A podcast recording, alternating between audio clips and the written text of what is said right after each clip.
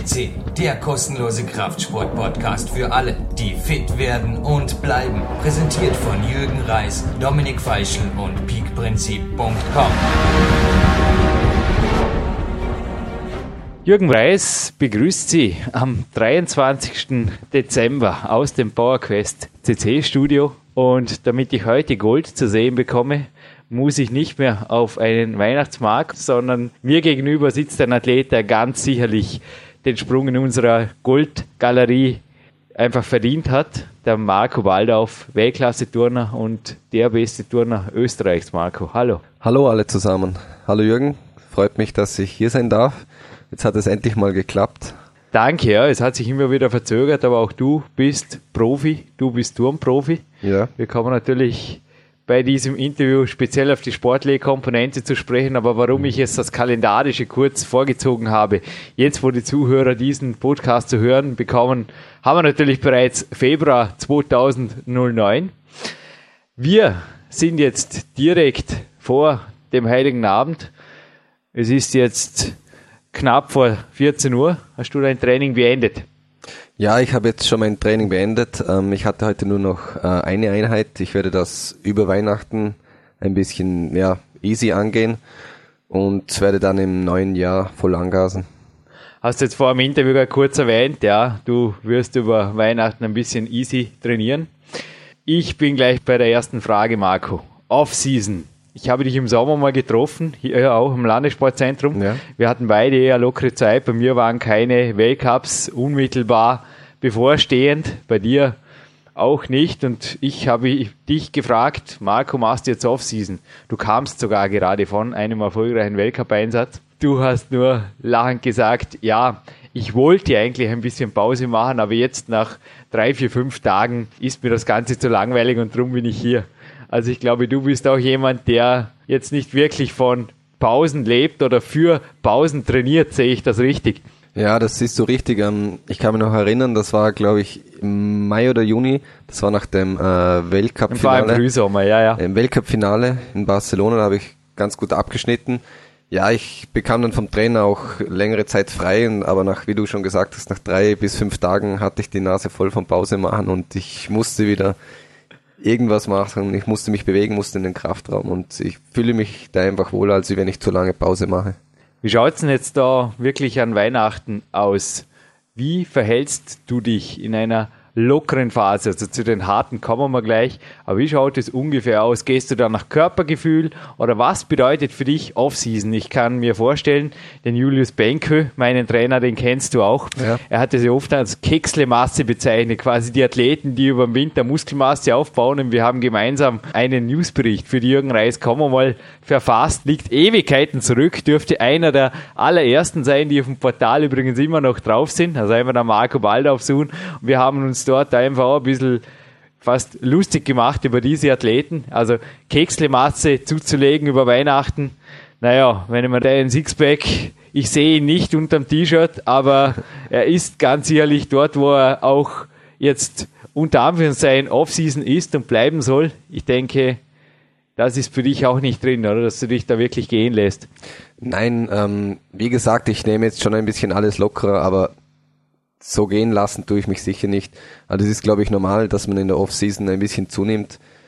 Ähm, das ist bei mir genauso, aber dass ich jetzt völlig außer Form komme und so, das, das gibt es einfach nicht, weil danach habe ich dann einfach die doppelte Arbeit und das will ich sicher nicht. Februar ist ja wirklich ein dankbarer Monat für alle Turnfans, beziehungsweise auch die Forenbegeisterten, die zu Recht in meinen Augen euch Turner immer wieder als stärkste Sportler überhaupt bezeichnen. Es war ja auf der 172 schon der Bug hier. Und der Philipp hat auch gemeint, ja, Jürgen, ich mache das nicht geplant, dass ich zunehme, ich gehe da ein bisschen nach Körpergefühl, aber bei den Wettkämpfen fühle ich mich einfach besser, wenn ich dann wieder ein, zwei, drei Kilo leichter bin. Also du machst das auch jetzt nicht wirklich mit der Waage oder auf irgendwie auf wie die Ringer oder Bodybuilder teilweise. Nein, so extrem wie die Ringer mache ich das sicher nicht. Also die nehmen ja ein paar Kilo innerhalb von einer Woche ab. Das, das würde bei mir nicht gehen, weil Sonst habe ich keine Energie und nichts. Also ich gehe aber schon nach der Waage. Ähm, ich stehe jeden Tag auf der Waage. Geht mir genauso, ja. Wenn ich nicht in, wenn ich nicht in Dortmund bin, weil die Waage ist in Innsbruck. Und ähm, ja, ich schaue, dass ich dann innerhalb von ein, zwei Monaten wieder das Wettkampfgewicht erreiche, also nicht innerhalb von kürzester Zeit. Ja, ich meine, du bist ein Profi und ich denke, die Waage ist für dich jetzt auch nicht der entscheidende Trainingsindiz, aber sicherlich etwas, was immer wieder zeigt, ja, wohin des Weges. Ja, natürlich, das ist klar, ist nicht der einzige Indiz. Also ich rede dann auch mit dem Trainer, ich, ich spüre das bei den Kraftelementen, ähm, wie ich in Form bin und durch das kann ich dann, dann ungefähr schätzen, ja, auf wie viel Kilo ich gern kommen will, was optimal für mich ist. Gibt es bei dir auch eine Lebensmittelwaage, so wie bei mir, oder bist du dort eher auf Körpergefühl am Weg? Äh, eher auf Körpergefühl, also Lebensmittelwaage, sowas verwende ich eigentlich nicht. Aber du achtest sehr wohl einfach, wie sieht die Ernährung aus eines Turners? Ich meine, dein Trainingsumfang, vielleicht, du kannst danach natürlich noch näher darauf eingehen, aber du hast hier im Steckbrief, der natürlich auch auf der ÖFD-Homepage veröffentlicht ist, angegeben sechs bis zehn Einheiten pro Woche, drei Stunden pro Einheit. Naja, das will entsprechend natürlich nicht nur supplementiert werden, wir kommen noch dazu, sondern ganz sicher auch zuerst schon mal mit der Basis einer gesunden und auch sinnvollen Ernährung ja. entgegengesteuert werden. Wie schaut es aus bei dir? Ja, das ist klar. Ich denke, jeder Spitzensportler sollte auf die Ernährung achten. Ähm, kommt ganz drauf an, ähm, in welcher Phase, in welcher Trainingsphase ich mich befinde. Also jetzt in dieser Vorbereitungsphase eigentlich für die nächste Saison schon, schaue ich, dass ich schon ein bisschen zunehme, ein bisschen mehr esse, viel Fleisch esse, viel Fisch esse, trotz noch Gemüse und Obst esse ja, aber das, das wird dann immer weniger. Ähm, je näher ich zu der Wettkampfsaison komme, dann schaue ich mehr auf äh, kohlenhydratreiche Ernährung. Mhm. Und ja, das wäre es dann eigentlich so. Aber so die Keksle-Phase, die ich vorher angesprochen habe, das ist für dich eigentlich das ganze Jahr nicht wirklich jetzt ein Thema, oder? Wenn du zunehmen sagst, ist das für dich immer, du isst mehr, aber du isst mehr der richtigen Kalorien. Habe ich dich da richtig verstanden? Ja, genau, das ist so, wie du sagst, richtige Kalorien, mehr Fleisch, mehr Eiweiß ähm, Kekselphase, nein, das gibt es bei mir nicht. Ich esse das ganze Jahr über gleich viel Süßes. Das ist egal, ob, ob wir uns in der Weihnachtszeit befinden, kurz vor einem Wettkampf. Also ein bisschen Süßes brauche ich schon, aber jetzt nicht übermäßig. Vor dir steht ja auch das Lieblingsgetränk, das der Buck genannt hat, der hier im Studio sogar noch einen Sixpack Red Bull Cola mitgenommen. Also so kleine Details, die bei dir ab und zu auch zwischen die Trainingseinheiten einfach gestreut werden oder auch bei mir jetzt der Clarence Bass Cappuccino. Ein bisschen was darf einfach sein, oder? Ja, sicher. Also Red Bull oder Red Bull Cola trinke ich auch sehr gerne. Immer wieder mal zur Mittagszeit oder so, wenn ich dann ein bisschen müde werde. Ich trinke auch sehr viel Kaffee, aber derzeit habe ich eine Kaffeepause eingelegt, weil ich mich schon so daran gewöhnt habe. Und jetzt denke ich mal, ja, besser eine kleine Pause mal machen. Thomas Holzer, der war ja beim 160er Charity Podcast hier, also beim Weihnachtspodcast, und er hat auch gemeint, dass Kaffee vor dem Training für ihn zu einem der wenigen wirklichen Supplemente geworden ist, auf das er jetzt gerade auch Off-Season gesetzt hat, wenn er es gezielt einsetzt. Er hat auch gesagt, er trinkt sonst überhaupt keinen Kaffee, aber bei dir gibt es sehr wohl live before Coffee. Also du brauchst jetzt nicht unbedingt beim Training jetzt irgendwelche Stimulantien, spezielle Supplemente. Also ich habe auch heute kurz mal einen Blick in deine Trainingstasche geworfen, die da direkt am Ausgang stand. Mhm. Offen natürlich. Und ich habe darin sehr viel Turnausrüstung, einfache Turnausrüstung wie Bandagen und Zughilfen und so weiter entdeckt. Aber auf den ersten Blick war jetzt da nicht wirklich das Apothekersortiment dabei mit Aminos und Co. Also das ist für dich, ja, eine nette Spitze des Eisbergs, nehme ich jetzt mal an, oder? Ja, genau. Also ab und zu ähm, zum Krafttraining nehme ich dann schon mal ähm, Kreatin oder, oder Aminotabletten, aber jetzt, ja, wie du gesagt hast, eine Apotheke führe ich nicht mit mir mit und ich bin zufrieden so, das passt sehr gut so. Die Body Attack Tasse, aus der ich gerade den Schluck Clarence Bass Cappuccino genommen habe. Der Arm Bude mag mir verzeihen, aber auch ich ernähre mich nicht wirklich von Proteinshakes und ich glaube, das ist im Leistungssport auch nicht zielführend, oder? dass man da irgendwie übertreibt auf der Supplementelinie. Also wir brauchen sie, also um das Optimum rauszuholen, wir brauchen sie auf jeden Fall, aber Das war übrigens letztes Mal, das war genial. Der, der Lubosch hat gesagt, ja. Turner, also ich, sorry, wenn ich den Lubosch nicht so zitieren kann, es klingt mhm. einfach original in seinem Akzent noch ja, viel ja. besser. Ich habe ihn eben nach Doping, das war dort eben das Thema, auch zu der Zeit, dass ich das Interview führte mit der Eva Pinkelnick, mit dem NADA-Geschäftsführer Andreas Schwab. Und ich habe den Lubosch gefragt, ob Doping im Turnsport ein Thema ist. Und der Lubosch hat gesagt, Turner dopen alle im Wind. und, und ich habe gesagt, was, was?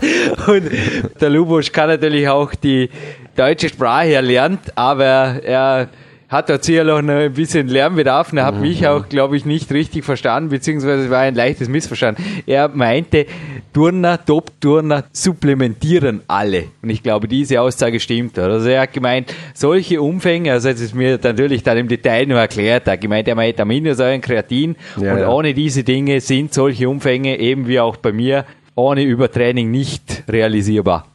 Ja, wenn ein Turner leistungsmäßig trainiert, dann braucht er einfach Supplemente. Das geht ohne diese gar nicht.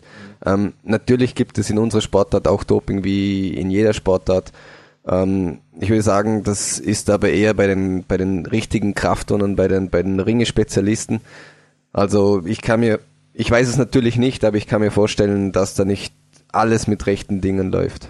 Der Buck war ein Ringespezialist, übrigens ganz, ganz sicher dopingfrei trainierender Ringespezialist. Also ich glaube, für den würde nicht nur ich die Hand ins Feuer legen, du vermutlich auch. Marco, du hast dich ebenfalls spezialisiert.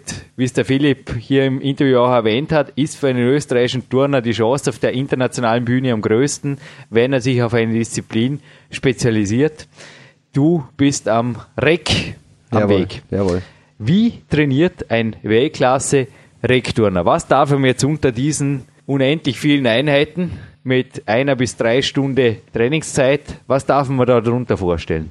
Also ich habe mich jetzt auf Rec spezialisiert, das heißt aber nicht, dass ich jetzt viel weniger trainiere wie früher. Natürlich ist das alles ein bisschen weniger geworden, weil ein paar Geräte weggefallen sind, aber ich muss mich genauso gut äh, vor einer Trainingseinheit aufwärmen, ich muss Krafttraining machen, ich muss dehnen, ich muss auf der Bodenfläche Rollformen machen, äh, spezielle Vorbereitungen für die äh, ganzen Elemente am Reck, also da kommt so viel zusammen.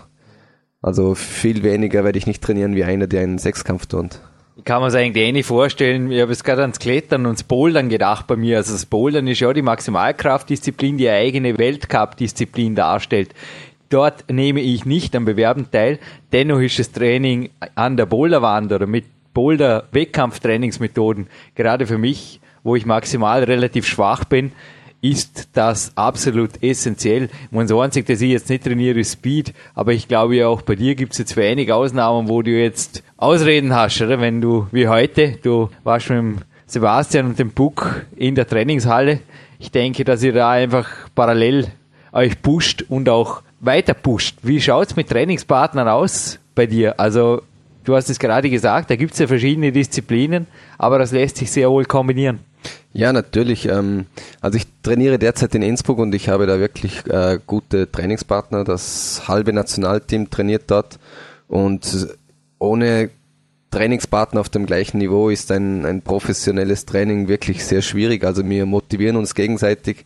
Es will jeder besser sein wie der andere und das klappt so ganz gut. Also so motiviert man sich gegenseitig. Ich glaube auch dein Trainer ist ein Grund, ein Hauptgrund, warum du in Innsbruck trainierst. Denn du hast mir einmal gesagt, die Halle hier am Landessportzentrum, also rein die Infrastruktur, wäre im Vorarlberg sogar besser. Ja, das stimmt. Ähm, die Halle in Innsbruck ist ziemlich klein. Äh, es trainieren sehr viele Kinder dort und das kann schon ganz lästig sein. Ähm, die stehen im Weg und so weiter. Ähm, ja, aber der Hauptgrund, warum ich in Innsbruck bin, ist mein Tra Trainer äh, Peter Kodela. Also ist der beste Trainer, den ich jemals hatte und ich äh, habe diesen Schritt sicher noch nie bereut. Ist Turnsport ohne Trainer überhaupt realistisch? Nein, unmöglich. Also ich spreche jetzt auch ganz bewusst das an, dass ich letztens beim Interview mit Book ein bisschen kritisiert habe, die Mainstream-Turngeschichte. Also, quasi geht's einfach Turnen statt ins Fitnessstudio, geht's Turnen statt Joggen und so weiter. Und ich habe hier eine amerikanische Webseite ausgedruckt, die ich auch dem Book gezeigt habe. Mhm. habe. Man sieht hier natürlich Jungs mit Turnerkörpern, die einfach Dinge machen, die auch am Landessportzentrum üblich sind. Nur wenn jetzt jemand unsportlich ist, ich sage mal, die letzten 20 Jahre im Büro Sessel verbracht hat mhm. und einfach den Wunsch hegt, seine Körperzusammensetzung zu optimieren, beziehungsweise seine Fitness zu steigern. Also du lächelst jetzt auch milde. Ich glaube, naja, da ist ein weiter Weg, oder? Vor allem ohne Trainer eventuell sogar ein Weg, der nicht verletzungsfrei verlaufen wird, könnte ja, man vorstellen. Das sowieso. Und ähm, man braucht immer einen Trainer, der dir sagt und zeigt, äh, dass du die Elemente technisch äh, richtig machst. Nicht nur, dass du die Elemente schaffst, sondern dass auch keine äh, Verletzungen passieren. Du sprichst jetzt aber immer von deinem spezifischen Trainer. Also ich habe jetzt gerade in der Mittagspause, du hast mich vorher gerade kurz mit dem Fahrrad, mit dem Einkauf, du warst eine Spur früher hier, kommen sehen mit dem iPod im Ohr. Mhm. Und das war gerade eine heiße Diskussion auf einem amerikanischen Podcast über die Sinnhaftigkeit von sogenannten Gurus. Es gibt sie, es gibt sie bei uns, es gibt sie natürlich auch in Amerika, aber die oft, naja, selber nicht wirklich certified by the Internet, sagt einer meiner Coaches inzwischen, die sich vor allem durch ein tolles Marketing auszeichnen, aber naja, weder wirklich selber in einer Wettkampfdisziplin am Weg waren, noch jetzt Weltklasse-Athleten gecoacht haben. Wie schaut es da bei dir aus? Wie suchst du dir dein Betreuerumfeld zusammen? Denn du bist sehr wohl in einer Einzelsportart, aber wie du es gesagt hast, allein kommst du nicht weit. Ja, das stimmt. Ähm, ich hatte im Laufe meiner ähm, Karriere schon einige Trainer. Ich habe lange Zeit mit denen trainiert. Ähm, und wenn ich dann längere Zeit mit denen trainiere, dann, dann spüre ich, bei welchem Trainer das am schnellsten vorwärts geht. Und das war eindeutig äh, dieser Peter Kodola, der, der mir den richtigen Weg gezeigt hat und bei dem ich auch am meisten gelernt habe, obwohl ich schon äh, 29 Jahre alt bin. Also für mich ist Coaching auch immer sehr, sehr zwischenmenschlich. Also irgendwo, das muss einfach passen auf beiden Seiten. Wie geht's dir dabei? Ähm, ich habe zum Peter Kodola ein ziemlich gutes Verhältnis. Es ist, kann man sagen, äh, mehr freundschaftlich. Ich glaube, bei mir mit, mit 29 Jahren kann das äh, so schon, schon sein zwischen dem Trainer und einem Turner. Ähm, mir gefällt das Training so mit ihm und ja, das passt so. Professionell, freundschaftlich, das nehme ich ganz gern in den Mund, wenn es darum geht. Aber sonst bist du bei deiner Ernährung, bei deinen regenerativen Einheiten, bei sonst bei der sage mal, Erfolgsplanung deines Lebens, verlässt du dich da auf andere oder bist du dort eher als Einzelkämpfer am Weg? Da bin ich ein Einzelkämpfer, muss ich sagen. Ähm, ich habe das einfach so gemacht, dass ich viele Sachen ausprobiert habe. Ähm, was geht am besten, wenn ich was vor dem Wettkampf esse? Wie viel soll ich trinken? Was soll ich trinken? Wie viel Kohlenhydrate soll ich zu, mich, zu mir nehmen? Ähm, ich glaube, jeder Körper ist einmal verschieden und das muss jeder selber am besten wissen, was er zu sich nimmt, wie viel er isst, wie viel er trainiert und so weiter.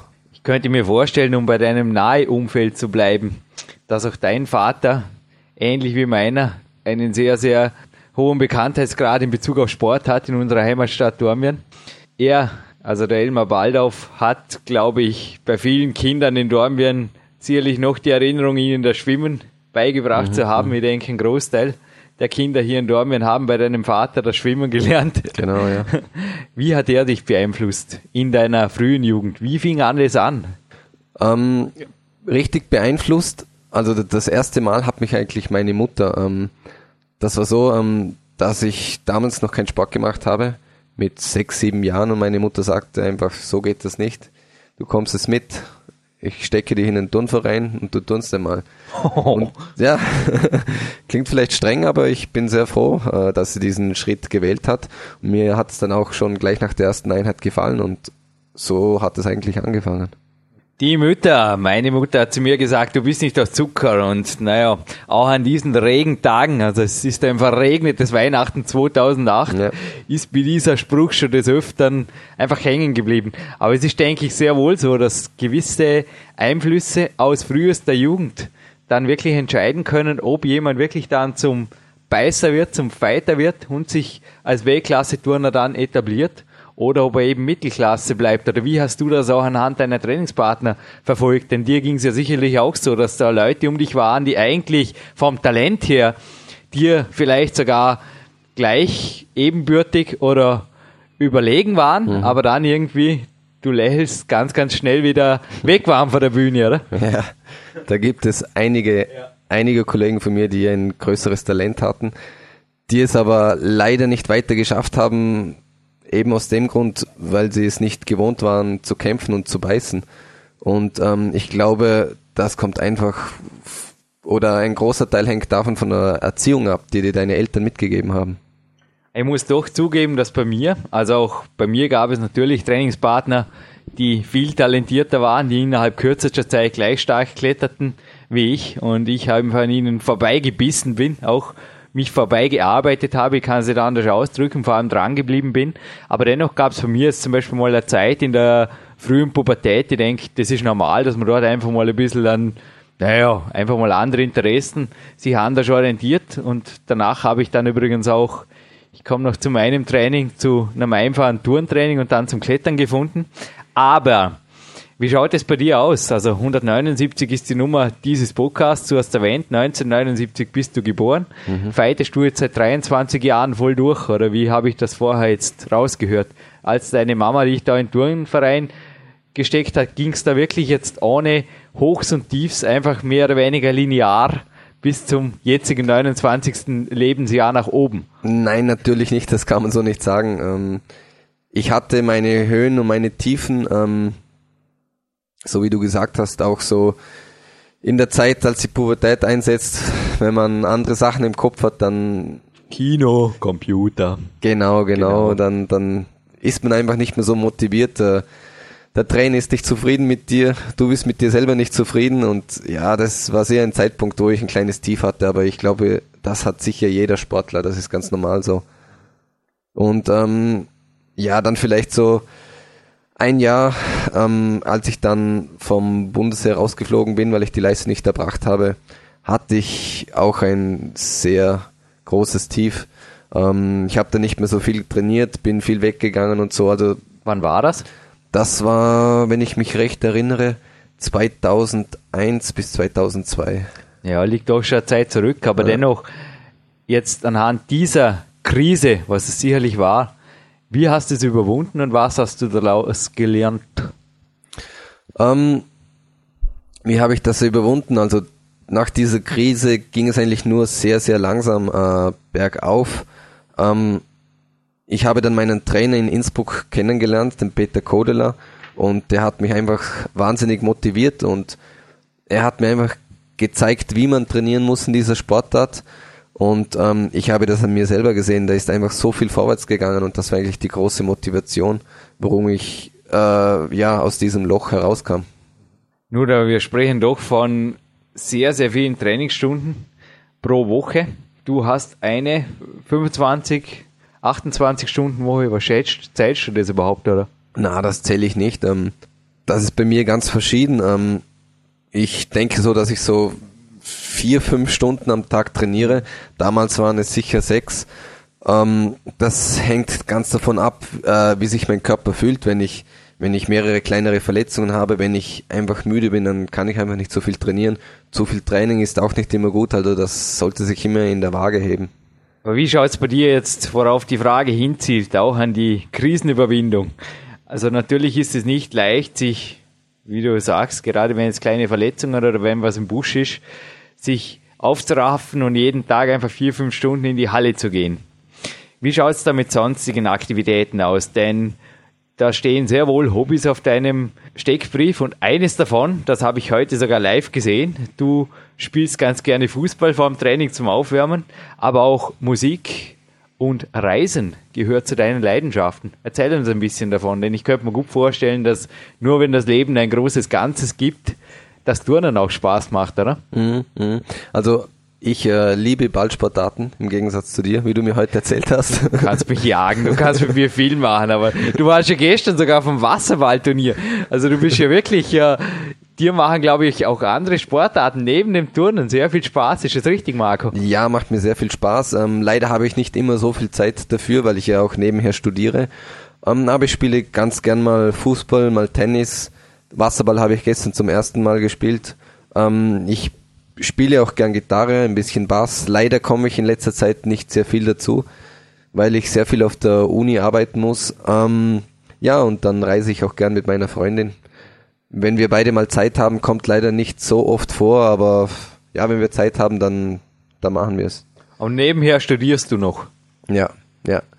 Das ähm, ja, macht alles vielleicht manchmal ein bisschen stressig, aber ich finde das auch gut, wenn man neben der Sportart ähm, mal ganz was anderes machen kann. Ich brauche das einfach zum Ausgleich. Ich habe lange Zeit ähm, nicht studiert und ich habe bemerkt, dass es mir da nicht so gut ging wie jetzt. Mhm. Ja, du warst jetzt übrigens auch der erste Studiogast, der nicht, also ich habe dir wie üblich, sage ich mal schon, wie all meinen Studiogästen natürlich meinen Trainingsraum gezeigt und die haben sich meistens interessiert über die Kletterwand oder über den Body Tower hergemacht und du warst der Erste, der sich einfach bereits im Lift über die Immobiliensituation des Jürgen erkundigt mhm. hat und ein bisschen gesagt hat, ja, ich habe jetzt auch eine Wohnung gekauft und wie schaut das aus und hin und her. Also du bist sehr wohl auf solidem Weg auch am Weg, was einfach auch deine Zeit nach dem Turnsport angeht, habe ich so das Gefühl. Ja, du machst also da schon mittel-, langfristig echte Pläne, mhm. dass du sagst, ja, ja, also, mein Gott, na, wenn ich mir jetzt von heute auf morgen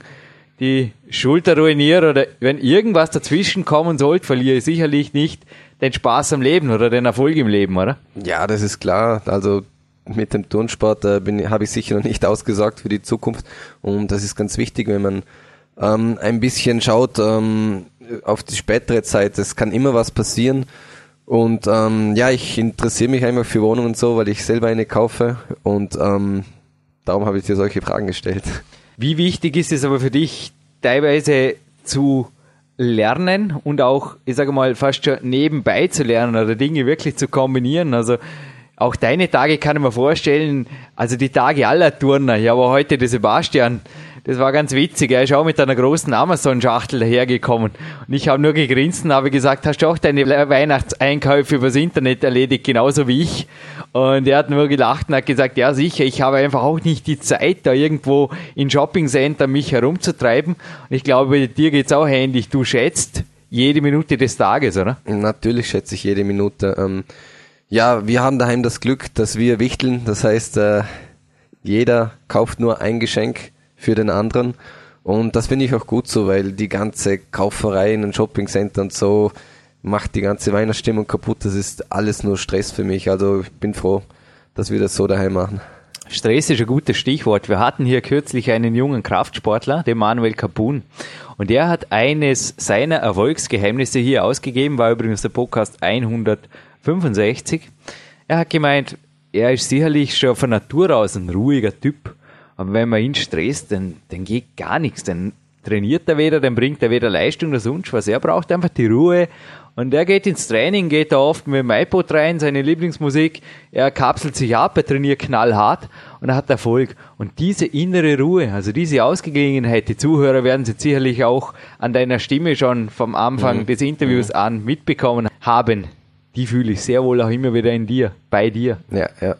Also ich bin wirklich ein sehr ruhiger Typ und ich mag es auch überhaupt nicht, wenn man mich stresst. Also dann kann ich schon manchmal auszucken. Haben auch schon einige zu spüren bekommen. Kommt nicht so oft vor, aber es kann passieren. Ähm, ich liebe es einfach, wenn ich ruhig zum Training gehen kann, wenn ich dort meine Arbeit verrichten kann, ohne dass mich jemand stört. Dass ich einfach mit meinem Trainer super arbeiten kann, alles hundertprozentig schaffen kann und dann bin ich zufrieden.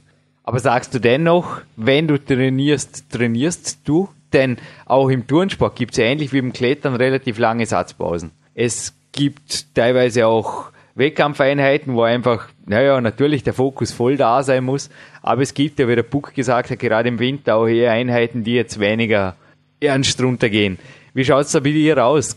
Gibt es da eventuell auch einmal eine Studienunterlage neben dem Training oder sagst du, na, na, nichts, wenn ich turne, turne? Na, also wenn ich turne, dann turne ich. Ähm, es kommt dann schon manchmal vor, so wie heute zum Beispiel jetzt in der Offseason, dass man dann zwischen den einzelnen Übungen ein bisschen mehr Pause macht, ein bisschen redet mit den, mit den Turnkollegen, aber das ist ganz normal so, aber in der Turnhalle wird sicherlich nicht gelernt. Auch ich habe mit meinem allerersten Trainingspartner, mit dem Robert, keine iPods nebenher gehört und wir haben auch nicht gelernt. Im Fitnessparcours Dormien wäre es in jenem Winter auch zu kalt gewesen, als wir da naja, wir haben im Herbst angefangen zu trainieren, im Winter waren wir voll vom Virus infiziert. Und zwar vom, ich sage mal, einfachen Turntrainingsvirus, wie ich es vorher kurz erwähnt habe. Also wir haben uns auch aufgebaut und ich darf rückblickend jetzt einfach sagen, dass ich mir in jenen Jahren, in jeden zwei, drei Jahren, einfach die Basis gelegt habe für meinen späteren, sehr späten Einstieg in den Klettersport, der dann auch bis zum Weltcup durchgezogen hat. Es ist einfach so, dass für mich ein Studioeinsicht gar nicht in Frage kam, schon finanziell nicht, damals als Auszubildender und auch die Effektivität in meinen Augen du hast mich heute nur gesehen, Klimmzüge machen, hat inzwischen mit der Gewichtsweste, aber auch die Liegestütze. Davor erzählt, so nebenbei. Also ich mache da nach wie vor immer wieder so Games im Lift und so weiter. Gibt es effektivere Übungen als Turnübungen? Ich habe noch nichts gefunden, nicht wirklich. Turnübungen, ähm, naja, im, im Kraftraum gibt es einige Übungen, die sehr effektiv sein können, wie das Bankdrücken. Das ist eine Übung, die wirklich sehr wichtig ist für uns Kunstturner. Da habe ich in, in, Innsbruck ein bisschen das Problem, weil ich nicht direkt äh, neben der Turnhalle einen Kraftraum habe. Also da leide ich schon etwas drunter. Darum bin ich froh, wenn ich in Vorarlberg bin und dann auch ein bisschen den Kraftraum ausnützen kann. Aber wir hatten ja vor dir gerade auch zwei super Trainer im Interview, und zwar der Scott Abel auf der 167 und der Charles Poliqueur auf der 177. Und die haben beide berichtet, dass also für sie Turner oder auch Kletterer einfach zu den stärksten Athleten überhaupt gehören im Verhältnis zum Körpergewicht, was einfach entscheidend ist, die absolute Kraft. Denn die absolute Kraft entscheidet natürlich auch darüber, was ich mit dem Körper tatsächlich anstellen kann. Und das ist ja funktionelles Krafttraining per Definition. Wie schaut's da aus? Gibt's für dich im Kraftraum, du hast eben das Bankdrücken erwähnt, was ich auch nicht missen möchte, das war bei mir gestern am Programm, aber sonst ich denke nicht, dass du einfach sehr viel Zeit im Kraftraum verbringst oder was machst du dort sonst noch, was zusätzlich noch sinnvoll wäre, denn man sieht es auf den Bildern, man sieht es auch auf Videos bei YouTube und so weiter. Also welcher Muskel bitte bleibt gerade bei deiner Disziplin untrainiert? Hm. Ja, das stimmt natürlich schon. Ähm, zu 95 Prozent äh, in der Saison bin ich schon in der Turnhalle und nicht im Kraftraum. Aber wenn ich mal die Möglichkeit habe und die Möglichkeit habe, etwas anderes zu trainieren, dann bin ich natürlich auch gerne im Kraftraum. Da kann man so viel diverse ähm, Kraftübungen mit den Handeln machen, ähm, das Bankdrücken und so weiter. Und jetzt in der Vorbereitungsphase, wo ich auch ein bisschen an Muskelmasse zulegen will, ist so ein Kraftraum sicherlich sehr gut. Ich meine, auch für mich ist natürlich der Turnsport ein toller Ergänzungsreiz, aber naja, das Klettertraining, das total spezifische Training einfach auf einen Wettkampf hin. Ich denke, das kannst auch du im Kraftraum nicht ersetzen, oder? Nein, das kann ich natürlich nicht ersetzen. Ähm, dabei gilt es einfach nur eine, eine optimale Basis zu bilden. Ähm, ich bin einer, der gern auch mal andere Sachen ausprobiert, der, der für die Koordination auch gern Fußball spielt oder Tennis spielt. Ich denke, solche Koordinationssachen sind auch ganz wichtig für, für andere Sportarten. Ja, aber bleiben wir ruhig nochmal im Kraftraum. Auch der Dominik Feischl hat mir heute noch eine SMS geschrieben. Auch er hat sich riesig auf dieses Interview gefreut, schon lange. Hab's ja, ja oft schon mehrfach angekündigt. Wie gesagt, es hat sich nicht so recht ergeben wollen, dieses Weihnachtsgeschenk, das du mir jetzt machst mit deiner Anwesenheit, echt, danke. Aber wie schaut es im Kraftraum aus? Denn ihr macht ja im Turntraining ähnlich wie ich auch heute in der Turnhalle, das ist mir immer wieder ein Vorbild, was der Lubo doch beim ersten Training gesagt hat, mach relativ viele Sätze, Jürgen, aber keep it controlled, also einfach easy, fünf Sätze, ja easy relativ, hat jedes Mal nur bis Muskelversagen nicht weiter, blöd gesagt, aber fünf Sätze, relativ auch gemütliche Satzpausen, also zumindest bis der Puls wieder runter ist, trainiert sie mit einem ähnlichen Stil auch im Kraftraum. Ja, genau. Also ich zum Beispiel habe heute im Kraftraum fünf Sätze jeweils gemacht mhm. pro Übung. So um die 10 bis, bis 12 Wiederholungen und die letzte Wiederholung sollte also gerade noch gehen und das alles mit maximaler Geschwindigkeit. Woher kommen eigentlich diese Fünfer-Systeme? Also wir hatten ja auch den Pavel Zazulin hier, auf 155 war das der hat ja auch immer wieder in seinen Büchern dieses 5x5 oder auch mhm. die Pyramiden und so weiter. Mhm. Alle seine Beschreibungen haben mich immer wieder ans Turntraining erinnert. Mhm. Hinterher, gerade nachdem ich mit dem Lubosch natürlich den Turnsport auch genauer kennenlernen durfte. Wo kommt es her, diese fünf Sätze und diese wirklich auch hohen Trainingsumfänge? Also für manchen Kraftsportler oder für manchen Fitnesssportler jetzt im Fitnesscenter oder auch wenn man jetzt die Trainingspläne in den Kraftsportmagazinen oder in Kraftsportfachbüchern teilweise anschaut, die sind einfach sehr viel niedervolumiger. Wo kommt es her? Ich habe das mit den fünf Sätzen eigentlich das erste Mal äh, in meinem Studium gehört, im Sportstudium. Ich habe das auch von meinem persönlichen Trainer gehört, dann auch vom Lubosch. Und ähm, ich habe das ja selbst ausprobiert, was am besten geht, um, um an Masse zuzulegen. Und das ging bei mir am besten so mit vier bis fünf Sätzen. Aber du machst dann natürlich zwangsläufig eine Spur weniger Übungen. Denn du kannst natürlich nicht 20 Übungen im mit fünf Sätzen, denn dann wird es ein mhm. langer Tag. Ja, das stimmt. So lange will ich mich jetzt nicht im Kraftraum aufhalten. Ich mache einfach am, am ersten Tag eine Muskelpartie und am zweiten Tag mache ich die andere Muskelpartie. So kann sich jeweils immer eine Muskelpartie regenerieren und so kann man die andere dann trainieren. Das geht ganz gut so.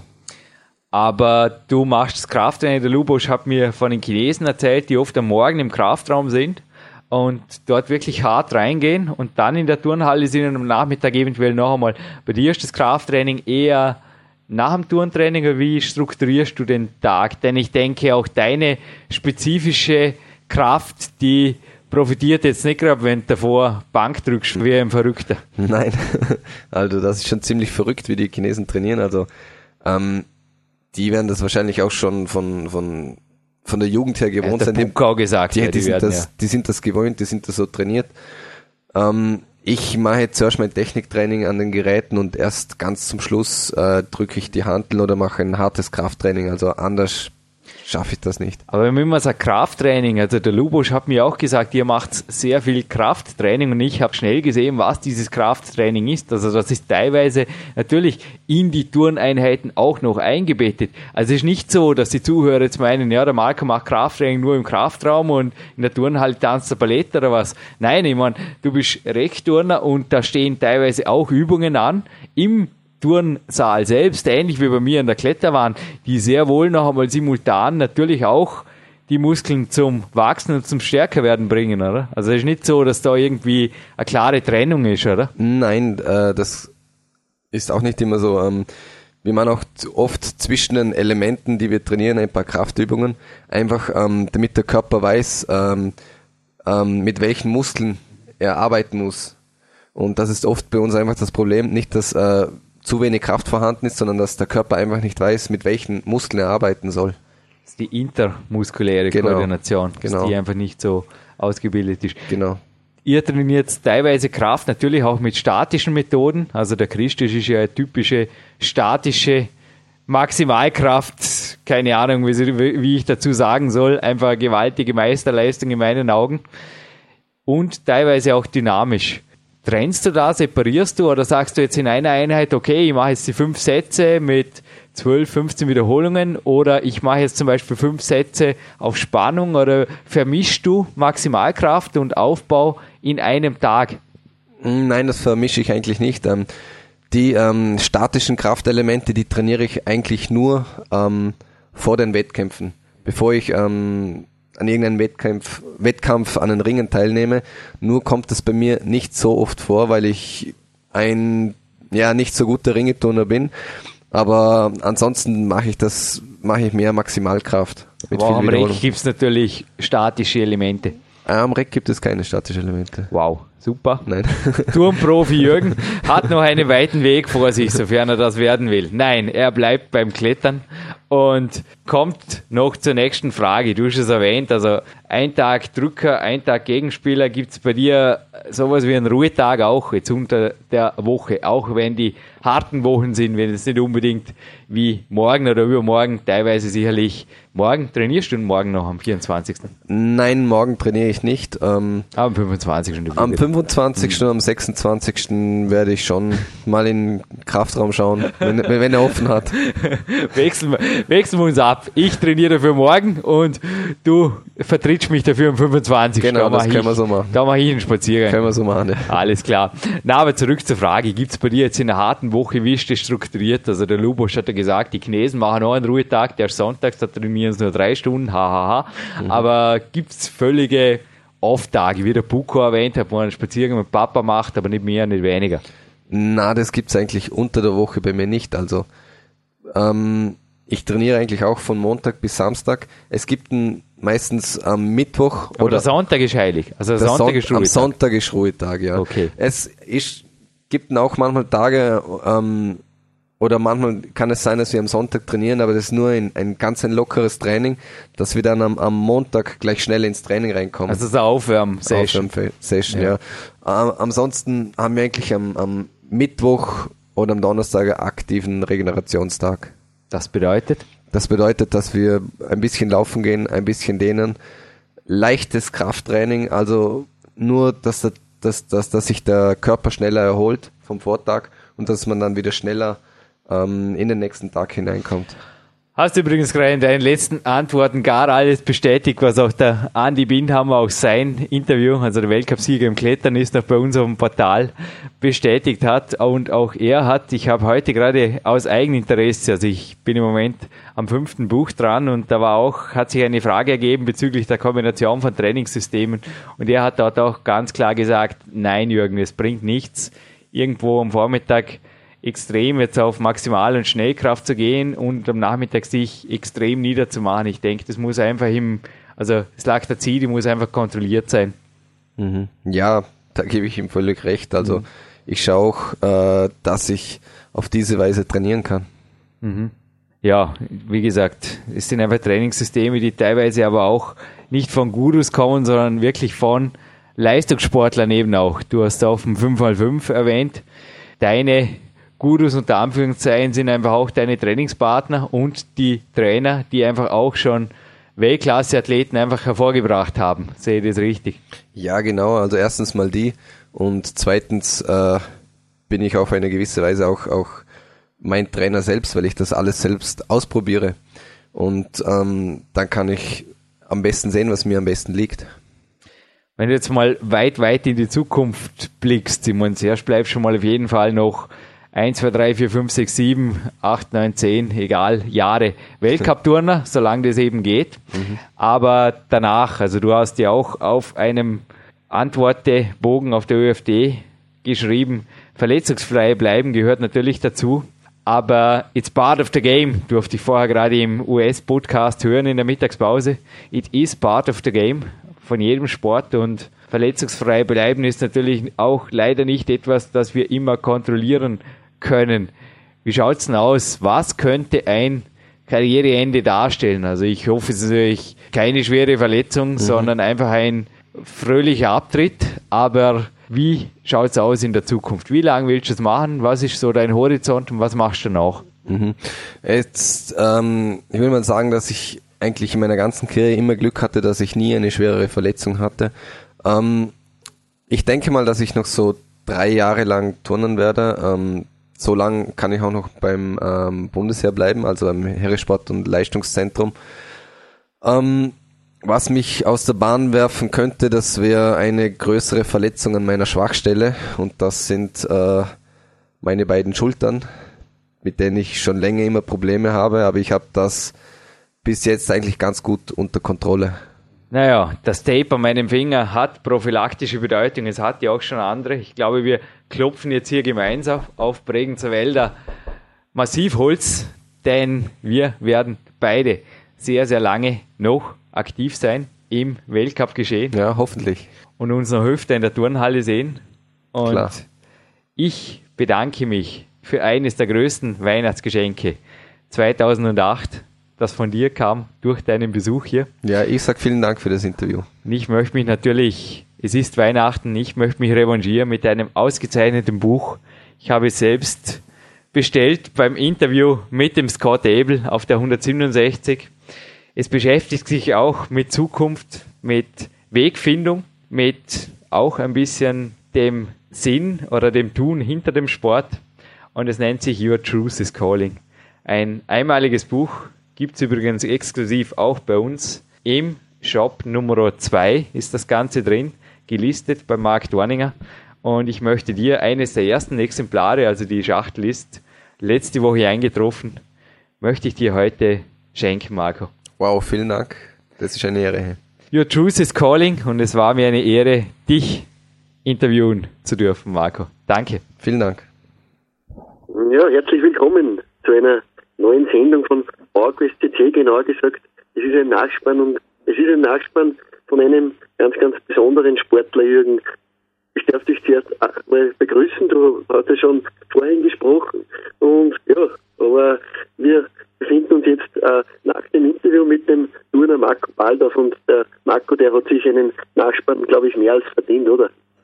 Ja, also ich habe auch schwer damit gerechnet, dass du dich auf jeden Fall noch einklingst. Hallo Dominik Feischl am anderen Ende Österreichs. Ja, also dass mir der Marco das größte Weihnachtsgeschenk des vergangenen Jahres beschert hat, das ist übrigens dabei geblieben. Also es kam natürlich noch ein Folgetag, der mit einem Training getoppt wurde. Naja, alle, die übrigens wissen wollen, wie es mir an diesem 24., also direkt vor Heiligabend wirklich ging, dann beim Training, mein Tipp, Podcast 170 anhören, noch nicht so lange her, dass Sven Albinus bzw. der Nachspann, den ich dort an jenem Vormittag des 24. Dezember 2008 hier mit der Eva Pinkelnick, unserer weiblichen Stimme bei PowerQuest C, verfasst habe. Naja, es war wirklich ein Tag, der alles übertroffen hat. Und auch der Rekord an Bauaufzügen werde ich nicht mehr vergessen. Ist nämlich leicht zu merken. 24 Bauaufzüge am 24.12 initiiert bei Marco Baldauf. So darf es sein, so soll es sein, Dominika. Das ist Podcast-Injektion, würde ich sagen. Podcast Energy Injection. Absolut. Und ja, gut, bei Marco Baldauf, er ist in Turnen in Österreich ja, einer der ganz, ganz größten. Also er gehört zu den, zu den am erfolgreichsten Turnern in der Geschichte unseres Landes. Also der Marco, der, der hat einiges schon erreicht, nicht nur national, also Staatsmeistertitel, die braucht man gar nicht mehr zählen, die sind unzählig und im zweistelligen Bereich. 30-fach österreichischer Staatsmeister ist er. 30, gewaltig. 30-fach und ja, aber auch international und das ist in Turnen das Entscheidende, wenn jemand international stark ist, dann heißt das was, weil ja, wenn man im Weltcup schon einmal Dritter war und Fünfter und ja, Sechster, das ist einfach beeindruckend, denn Turnen ist ein, ein Sport, der auf der ganzen Welt betrieben wird und von großen Nationen betrieben wird, sei es China, sei es Amerika, Russland, also das ist ein, das ist gewaltig und der Marco, der ist, der ist da seit Jahren ein Fixstern. Absolut goldwürdig, hast auch du mir gemeldet. Ja, der Marco repräsentiert einfach auch durch seine Persönlichkeit. Also ich denke, du hast dir das Interview genauso wie ich auch nicht nur einmal angehört, sondern mehrfach. Also ich kann mich erinnern, wir wollten sogar in Venice Beach den Nachspann machen, aber naja, das Hören der Podcasts war dort einfach teilweise auch wichtiger als uns dadurch moderieren irgendwo vom Fokus abzuleiten. Es ist einfach irgendwo oft das Hören, Hören, Hören. Genauso wenn man ein Buch schreibt, ist auch das Lesen wichtiger, viel wichtiger. Du weißt es, Dominik. Also wenn man etwas ordentlich macht und ordentlich plant und dazu gehört eben auch das Training von Marco, dann bedarf das eben Zeit und dann wird das eben auch zu einem Beruf, auf den auch ich zu Recht stolz sein darf. Also der Marco repräsentiert von der gesamten Persönlichkeit der einfach jemanden, der einfach mich auch täglich, wenn ich morgens aufstehe, daran erinnert, was es heißt. Also auf der einen Seite, was ich natürlich auch für einen Luxus irgendwo genieße, Profisportler sein zu dürfen, aber auf der anderen Seite auch, was die Verantwortung und was auch die Disziplin und was, naja, du hast es in seinen Aussagen gehört. Es geht einfach von einem geregelten Tag über diverse Details, auf die du mich auch noch ansprechen wolltest, wie beispielsweise die Waage, bis hin natürlich zu klar fokussierten Zielen und einem insgesamt erfolgsorientierten gesamten Leben. Ja, absolut. Und was mir bei Marco besonders beeindruckt hat, das auch du im, im Podcast kurz einmal angesprochen, er ist ein sehr bescheidener Mensch. Also, äh, ja, Erfolgsliste alleine wäre eigentlich ein Grund, ja, oder einfach äh, zu geben, aber das ist nicht, glaube ich, der Marco, du kennst ihn besser wie ich, aber ja, der hat einiges schon erreicht und ja, ist einfach trotzdem immer noch diszipliniert und wenn man das hört, wie viel der in der Woche am Training, an Training und ja, einfach auch an Verantwortung hat dann ist, und auch sonst noch neben dem Training einfach auch Studium weiterverfolgt. Das, das ist einfach beeindruckend in meinen Augen. Also ja, da bleibt nicht mehr viel Zeit für etwas anderes und das bedarf einfach konsequenter und harter Arbeit, Jürgen. Ja, absolut. Also wie gesagt, nur durch 100% Fokus ist es möglich, aber ich denke, das gilt für alle Hochleistungssportarten. Also Wir werden übrigens auch in Kürze noch Interviews haben, die um die Geheimnisse der starken Bulgaren sich ranken und das sind eigentlich reine Kraftsportarten, die also sicherlich nicht Stunden der Trainingsumfänge bedürfen, aber auch dort ist das Rezept der wirklichen Topathleten, der Weltmeister einfach Fokus. Wir hatten es schon mehrfach. Ich habe mir jetzt gerade eben an den Bobfahrer auch erinnert, an Jürgen Lorca, den wir hier am Podcast schon hatten, der natürlich auch gemeint hat, naja, das Leben spielt natürlich auch noch in anderen Abteilungen und er will natürlich auch noch was anderes erleben im Leben als trainieren und schlafen, aber im Endeffekt an den gewissen Tagen ist es einfach so. Und ich kenne das, ich bin mittlerweile auch wieder in einer Peak-Phase und ich denke, bei Marco geht es jetzt auch schon schön langsam nach der weihnachtlichen Off-Season, sofern es sie überhaupt gab, also seinen Tagen, die er da ein bisschen locker gemacht hat, wird es langsam wieder anziehen. Und naja, an den wichtigen Tagen, du kennst es bei mir, also da stehen einfach mehrere Einheiten und dazwischen wirklich regenerative, gesteuerte, aktive Tätigkeiten an, also aktive Regeneration, so wie auch heute jetzt am Ruhetag natürlich die Pro-Vip und Solarium und ein Walk, ein Coaching-Walk folgen neben einem normalen Spaziergang natürlich auch noch und dem Stretching. Aber das sind alles Dinge, die dann langweilig wird's selten. Also es ist ja eigentlich wirklich so, dass wenn Leistungssport so betrieben wird, wie ihn der Marco betreibt oder wie ihn die echten Führenden auch in allen Sportarten eigentlich betreiben oder wie ihn jeder betreibt, der einfach sein genetisches Potenzial natürlich voll entfalten will. Du gibst mir recht, Dominik, da ist einfach, das kennst auch du als professioneller Sportreporter, der Tag eines Profis schnell gefüllt natürlich mit sinnvollen Aktivitäten. Ja, absolut. Also so geht es Profisportlern, so geht es auch ja, äh, normalen Arbeitern. Also ich kenne wenige Leute, die einfach ja, Zeit haben, dass die sie dann verschwenden können. Also das wäre ein Luxus auch in meinem Bereich und ja, so geht es auch dem Markt und er beweist einfach auch äh, äh, ja nicht nur, dass er im Sport erfolgreich ist, er baut sich auch vor, das sagt er mehrmals im Interview, auch für die weitere Zukunft. Aber momentan ist noch das Turnen einfach ja, der Mittelpunkt des Geschehens und ja, was mich sehr interessiert hat immer wieder, der Markus hat einige richtige Sachen, sei es die Ernährung, die eine sehr individuelle Geschichte ist. Das merken wir immer wieder in den Interviews, die wir schon bei unserem Podcast gehabt haben. Also da, gibt es eigentlich sehr, sehr viele verschiedene Ansatzpunkte. Das Wichtigste dabei ist einfach konsequent zu sein in der jeweiligen Sache und genauso konsequent macht er auch das Ganze für mich sehr, sehr interessant, dass er einfach eine Waage auch benutzt. Ich kenne das von dir und ich merke, dass, dass das immer mehr Leistungssportler einfach auch macht. Also das ist eine, eine Sache, mit der man relativ einfach, glaube ich, das Überdrehen ja, feststellen und einfach auch äh, merkt, wie es um einen steht im Training. Ja, ich habe es im Interview erwähnt, das ist natürlich nicht der alles entscheidende Indikator. Das Körpergewicht kann also, du hast es erwähnt, je nach Dehydrierung, Hydrierung natürlich stark schwanken, aber ist ein einfaches Messinstrument und sind einfach Tools, einfache Mittel, die einfach einem Leistungssportler helfen, auch on track zu bleiben, wie es der Clarence Bass in seinen Büchern geschrieben hat, und du hast eben bei der Ernährung auch angesprochen, einfach bei einem Konzept zu bleiben. Das beschreibt übrigens auch mein Coach, den ich ja an Weihnachten oder kurz danach dann besuchen durfte der Marty Gallagher in seinem Buch Purposeful Primitive. Und dieses Buch gibt es übrigens genauso wie eben das Buch, das ich dem Marco auch zu Weihnachten schenken durfte, das vom Scott Abel. Auch die anderen Bücher und DVDs von Scott Abel gibt es bei uns im Shop Nummer 2. Und der Marty Gallagher beschreibt in diesem Buch auch teilweise völlig konträre Ansätze. Also auf der einen Seite Oris Warrior Diet, auf der anderen Seite der Parillo Approach, der ja an sich den wirklichen Bodybuilding-Way beschreibt, der aber auch für die meisten Leistungssportler nicht in Frage kommt. Also ich könnte mir zum Beispiel nicht vorstellen, mich von acht bis zehn Mahlzeiten am Tag gleichmäßig verteilt zu ernähren. Naja, da würde nicht nur mein Zahnarzt streiken, sondern auch mein Terminkalender teilweise.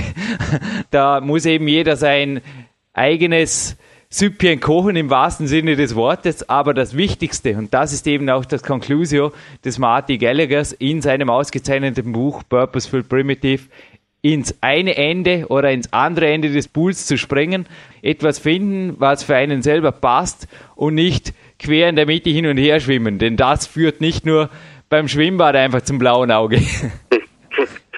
Kann ich dich bestätigen wie gesagt, und das ist das Wichtige, konsequent bei, bei einer Sache bleiben. Und ja, was mir auch sehr, sehr am Interview mit dem Marco Baldauf gefallen hat, das haben wir schon beim, ja, beim Puck, dem weiteren starken Vorarlberger Turner, dem Buchmeier, äh, gehört, ja, dass einfach das Bankdrücken einfach ja eine Übung ist, die die, die Turner sehr, sehr gerne machen, denn äh, richtig ausgeführt und ich habe das bei meinem Seminar in Amerika, von dem wir ja in ja, Zukunft noch einen, eine Sendung und das auch besprechen werden, das ist einfach eine gewaltige Übung, wenn man sie richtig ausführt. Also wenn man sie richtig macht und die Schultern einfach ja, ja, nicht zu sehr fordert mit dem Ganzen, dann ist das eine ganz, ganz tolle Übung für schwere Turnerübungen dann auch ja, wie den Christus und so ist aber nur eine Hilfsübung, wie gesagt. Also der Marco verbringt die meiste Zeit in der Turnhalle und das stundenlang in der Woche. Also ja, Bankdrücken und so etwas, das ist dann nur noch ein, ein kleiner Zusatz, glaube ich. Also die werden in der Turnhalle, du kennst das selber, Jürgen, von deinem Training beim Lubos Matera, der übrigens auch bei unserem Podcast auf Nummer 16 ein Klassiker ist. Ja, und der wird einfach in der Turnhalle das Krafttraining durchgezogen, neben den technischen Übungen. Dass Turner sehr wohl sehr, sehr stark sind. Der Buch war eben auf der 172, der Philipp Buchmeier. Das beweist er eben auch in seinem Interview oder gibt er dort auf jeden Fall zum Besten. Und es ist wirklich so, dass ich auch auf amerikanischen Podcasts immer wieder hören durfte, dass also Turner auch wirkliche Bodybuilder oder jetzt Powerlifting-Trainer gewaltig positiv schockiert haben, dass die also quasi auf Anhieb im Kreuzheben, im Bankdrücken oder auch in sonstigen Grundübungen mit Handeln Leistungen vollbracht haben, wie andere Athleten nach Jahren, nach Jahren der Aufbauarbeit. Also es beweist für mich ähnlich eigentlich wie der Klettersport. Also ich wurde gerade gestern auch in der K1 Dormien von einem Kraftsportler angesprochen, beziehungsweise von dessen Freunden. Er hat auch gesagt, er hätte mich letztens beim Krafttraining beobachtet, die Magic Fit Dornbirn. Und er hat auch gemeint, die meisten, also wenn er da vom Körpergewicht muss er es eigentlich gar nicht vergleichen, für Absolutkraft, allein schon vom Durchhaltevermögen oder dass ich das teilweise noch neben dem Klettertraining mache, das sei für ihn unvorstellbar und so weiter, obwohl er auch schon lange einfach Fitnesstraining betreibt. Es ist einfach teilweise schon auch die Jahre oder Jahrzehnte, denke ich, wo der Körper einfach adaptiert und auch so einiges gewöhnt wird. Also ich kann mich da nur an Andreas Bindhammer erinnern, als ich ihm sein Training, das ich jetzt mittlerweile auch übernommen habe, das erste Mal ausgeführt habe, da war ich danach fast eine Woche übertrainiert. Ich war zwei Tage bei ihm auf dem Trainingslager und danach war es über Training perfekt. Aber inzwischen halte ich das eben auch durch und oft ist es wirklich auch sich die Zeit nehmen, aber auf der anderen Seite sich auch das zutrauen, wirklich dann einmal zuerst ins kalte Wasser zu springen, ein leichtes Übertraining zu riskieren. Und da hat auch der Andreas Bindhammer ein sehr, sehr schönes Interview bei unserem Podcast hinterlassen zu diesem Thema. Ja, wir hatten wirklich schon irre viele Goldstars. Aber ich denke, Dominik, diese Goldsendung ist auf jeden Fall eine absolute Goldsendung, ein absolutes Highlight in unserem Goldarchiv geworden. Und naja, dass du in einem weiteren Podcast einmal von deinen USA-Abenteuer noch erzählen wirst im Detail, was es dort zu hören gab bei deinen Seminaren in New York, die du mit dem Lukas Fessler gemeinsam genossen hast. Darauf freue ich mich persönlich auch jetzt schon. Aber fürs Erste würde ich sagen, Dominik, wir verabschieden uns gemeinsam aus dem Studio. Ich überlasse dir natürlich gerne das letzte Wort und ja. bedanke mich natürlich herzlich bei Marco Waldorf, dass er sich wirklich die Zeit genommen hat, seinen vollen Terminkalender respektierend, mehr als respektierend, dass er da wirklich in der Mittagspause noch zu uns gefunden hat und wünsche ihm, denk Dominik, du schließt dich gleich an, natürlich eine super, super Saison 2009 erst einmal und dann lange, lange noch im Weltcup bleiben. Absolut. Das wünsche ich ihm auch von ganzem Herzen. Ebenfalls ein großes, großes Danke. Und was mir noch am Herzen liegt, äh, ich bin im Internet auf youtube.com, also äh, auf Videos gestoßen mit dem Marco Baldorf. Da ist einmal ja, ein bisschen zu bewundern, was diese Turner so drauf haben und jahrelanges Training einfach auch konsequent, was das ausmacht. Und ja, der Marco ist da auf einem Video zu sehen, kann ich jedem nur empfehlen, einfach mal reinschauen. Also auf YouTube einfach den Vor- und Nachnamen Marco Baldorf äh, eintippen und schon hat man das Video vor sich. Das ist mir noch ein Anliegen, einfach sich auch ein Bild von ihm zu machen. Die Erfolgsliste von ihm ist lang und das Interview mit ihm ist sehr, sehr toll geworden. Also nochmal danke Marco und auch dir ein großes Danke Jürgen und ja, bis zum nächsten Mal. Das war auf jeden Fall sicher nicht der letzte Turner.